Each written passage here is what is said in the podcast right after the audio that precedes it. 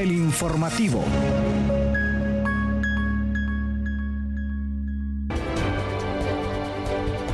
Buenos días, bienvenidos una vez más, queridos oyentes que nos sintonizan a través de la radio digital de Red Comunica. Les saluda Kaylin Espinosa en compañía de Esdras Díaz y les damos la bienvenida a este espacio ya listos para llevarles la información. Hola, ¿qué tal? Yo soy Esdras Díaz. Quédese con nosotros en esta hora llena de información. Transmitimos en vivo desde Tegucigalpa, la capital de Honduras, para toda la comunidad universitaria y la población hondureña en los cuatro puntos cardinales del país. Titulares.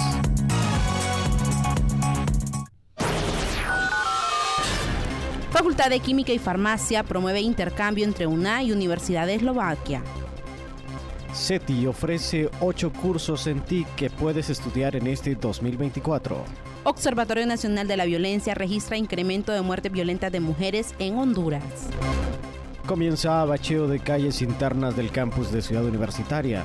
Juegos Universitarios en la UNA en homenaje al general Sandino. UNACHI inicia proyecto denominado Efecto de las bromelias ante variables climáticas. Estudiantes del TEC representarán a Costa Rica en competencia internacional de robótica. Universidad de El Salvador lidera esfuerzos para armonizar muestreo y análisis del agua en América Latina y el Caribe.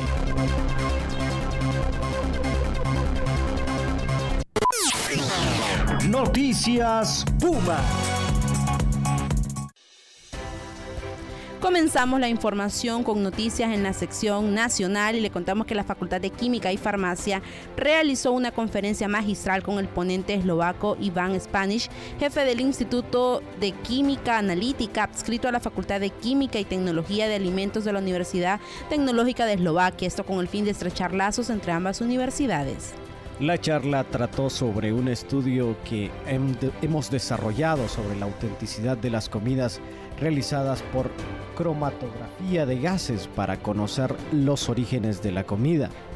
Cabe mencionar que actualmente la Facultad de Química y Farmacia trabaja en el proyecto en donde se están gestionando los fondos para hacer pasantías en la Universidad de Eslovaquia y que se trabaja en la investigación del profesor por un periodo de dos meses, tanto estudiantes como docentes. La Universidad de Eslovaquia trabaja con diferentes países de América Latina como Brasil y Bolivia donde ya se han llevado a cabo varias operaciones como el proyecto de autenticación de la miel y todos los elementos que se necesitan para autenticar los productos, señalaron.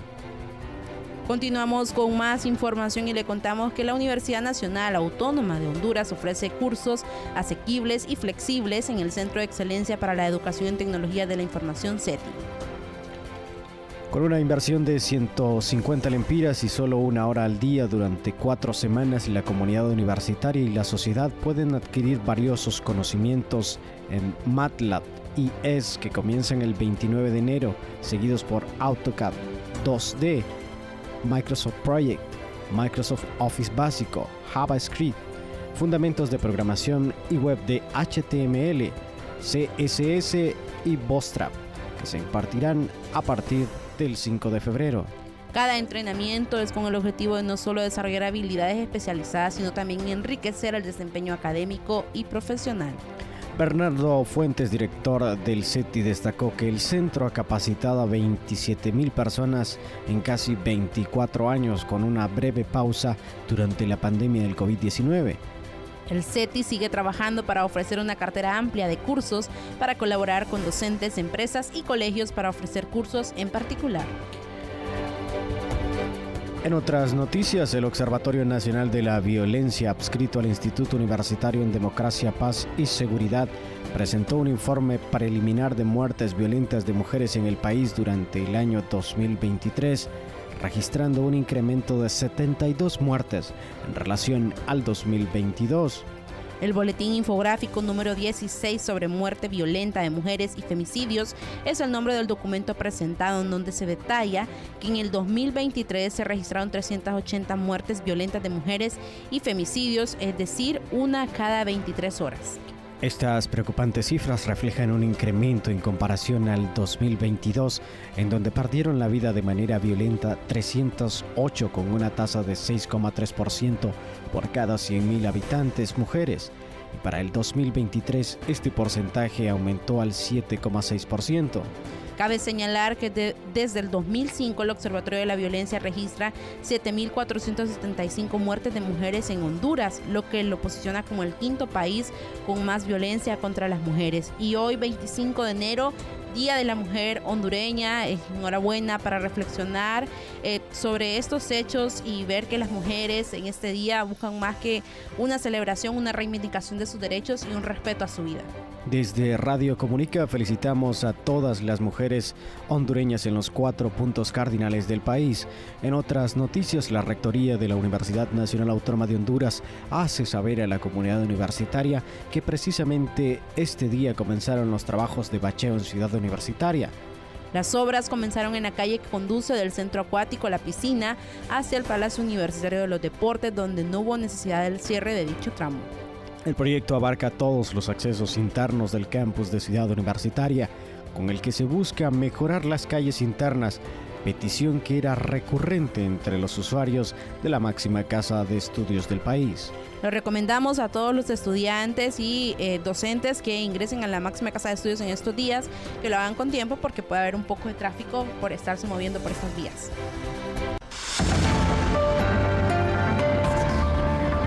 Noticias Internacionales Universitarias.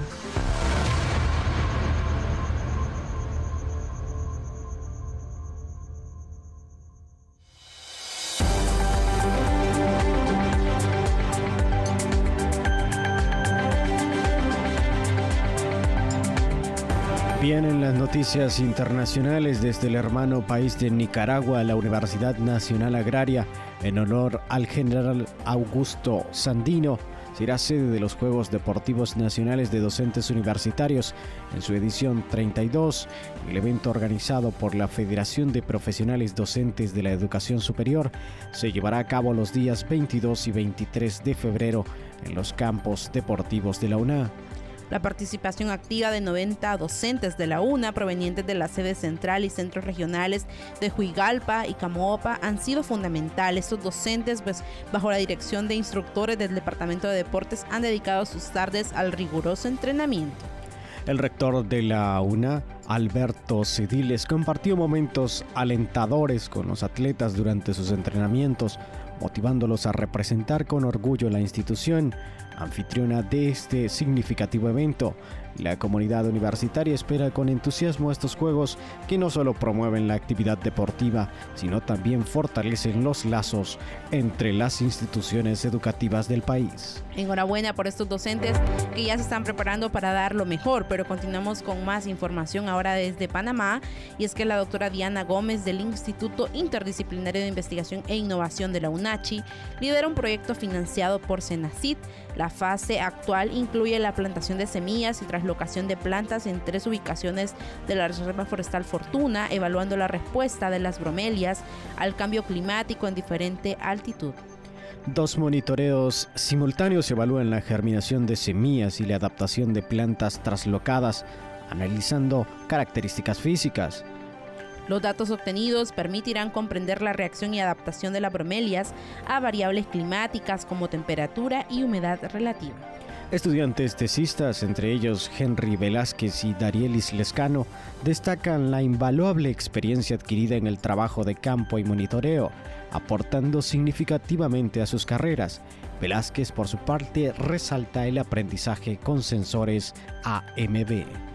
Continuamos con más información. Ahora pasamos hasta Costa Rica y es que Jimena Murillo y Francisco Aguilera, estudiantes de la carrera de Ingeniería Mecatrónica del Tecnológico de Costa Rica, representarán al país en la segunda edición de Cobótica 2024, evento que se realizará en Monterrey, México, a finales del mes de enero como parte de la Expo Manufactura 2024 con el apoyo del ingeniero Juan Carlos Brenes, docente de esta carrera, y del grupo COPAR, empresa especialista en automatización industrial y representante en el país de Universal Robots, los jóvenes se preparan desde el pasado mes de noviembre para esta competencia que reúne unos 15 equipos, entre los cuales destacan diversos representantes universitarios mexicanos, uno estadounidense y el equipo TICO como la única delegación del país y de Centroamérica. Enhorabuena por esos centroamericanos que utilizando el brazo robótico URS-5E que le fue facilitado por el grupo COPAR con el fin de realizar las prácticas correspondientes de cara a la competencia, los estudiantes se concentraron durante sus vacaciones a conocer de lleno este equipo que se especializa en impulsar la automatización de pequeñas, medianas y grandes empresas. Los jóvenes fueron seleccionados por su gran desempeño como estudiantes y su alto nivel de avance en la carrera de ingeniería mecatrónica. Se enfrentarán a otros equipos universitarios durante los tres días de competencia. En este periodo, Jimena y Francisco, con la asesoría del ingeniero Juan Carlos Brenes, tendrán el reto de ensamblar y ajustar el UR5E con el fin de cumplir los retos propuestos en este certamen. Continuamos con más información ahora desde El Salvador y es que científicos de 17 países de América Latina y el Caribe se reúnen en El Salvador para participar en el proyecto de colaboración técnica del OIEA y la Universidad de El Salvador sobre la evaluación de la contaminación ambiental en ecosistemas acuáticos.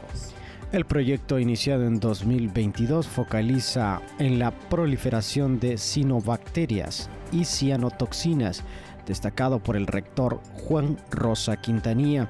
El curso denominado Regional de Capacitación sobre Muestreo de Isótopos de Nitrato y Radon 222 en agua dulce busca fortalecer recursos humanos y tecnológicos para evaluaciones ambientales en la región. El director del Labox West, el máster Oscar Amaya, coordina el proyecto destacando su enfoque en la evaluación de floraciones de algas nocivas cianobacterianas en cuerpos de agua de Latinoamérica y el Caribe.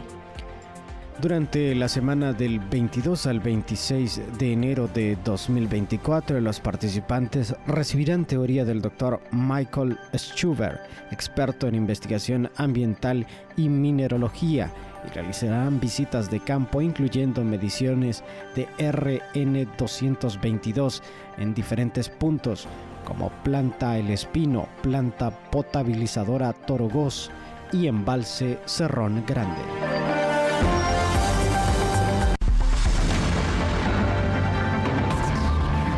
Cultura Universitaria.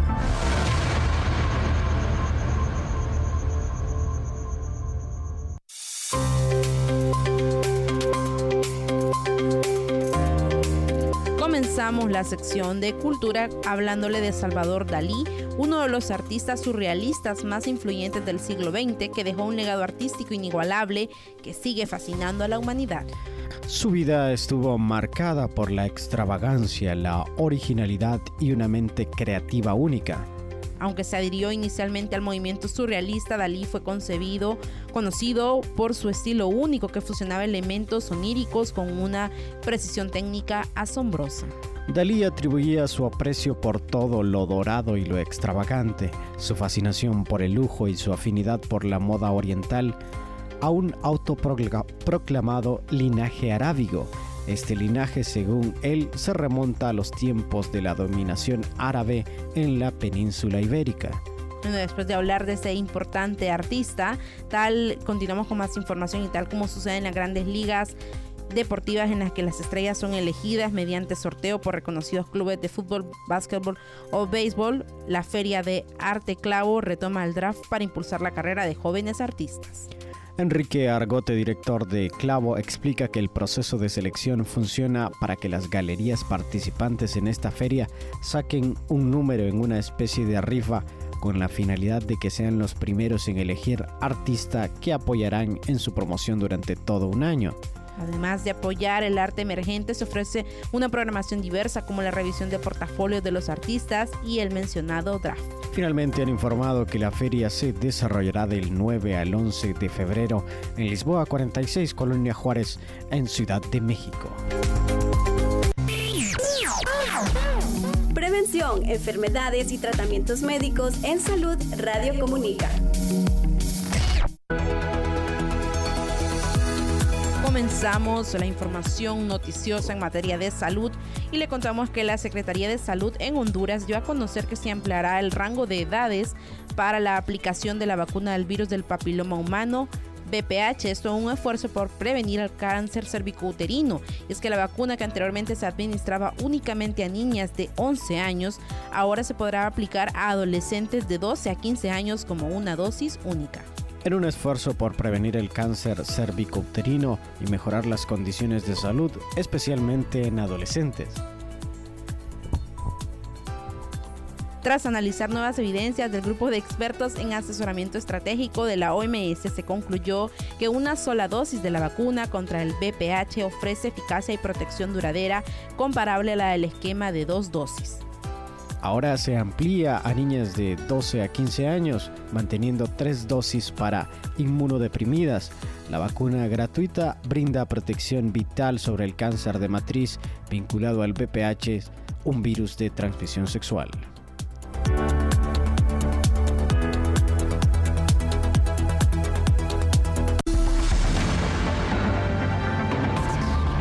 Deporte Universitario.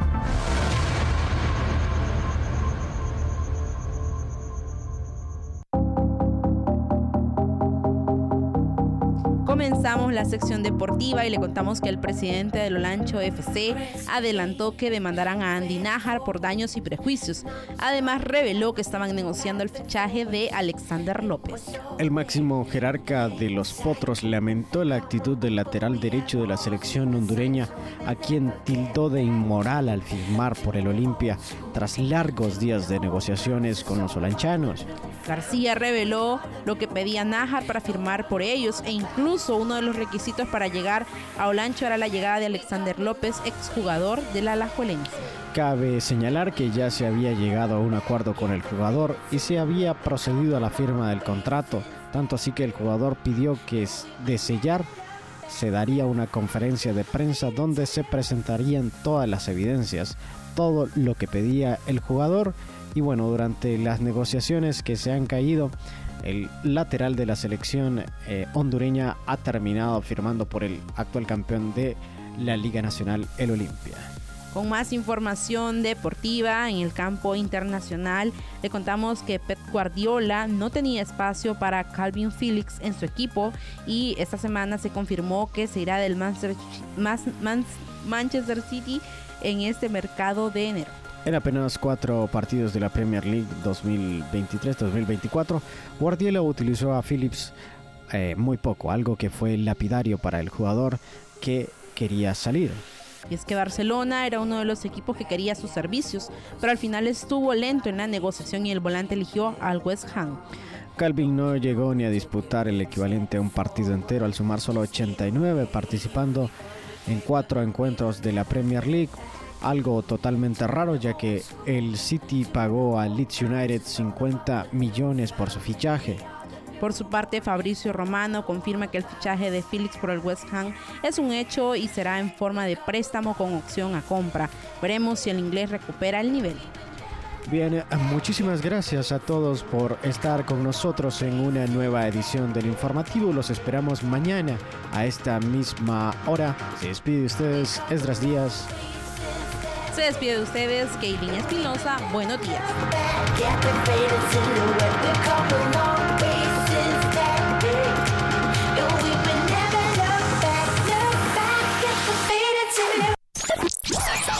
Radio Comunica. Esto fue el informativo.